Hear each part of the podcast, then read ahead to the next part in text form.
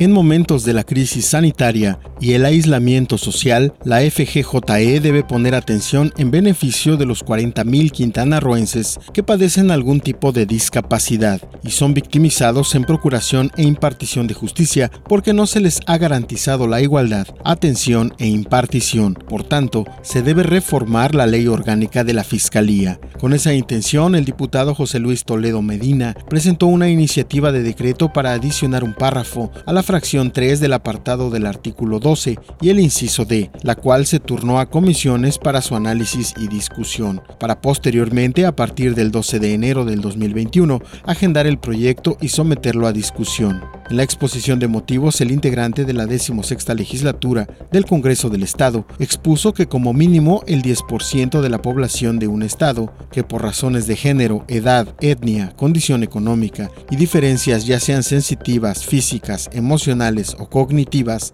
no pueden gozar del acceso a la justicia. Con datos del Instituto Nacional de Estadística y Geografía, el presidente de la Comisión de Desarrollo Humano, Poblacional y Productividad detalló que en Quintana Roo 4.228 personas tienen alguna limitación en la actividad, de las cuales 3.521 tienen alguna limitación para escuchar. 4.540 personas tienen alguna limitación para hablar o comunicarse. 18.492 poseen alguna limitación para caminar o moverse. 2.301 personas afirman tener una limitación para atender el cuidado personal y 1.873 más tienen alguna limitación en la actividad para poner atención o aprender.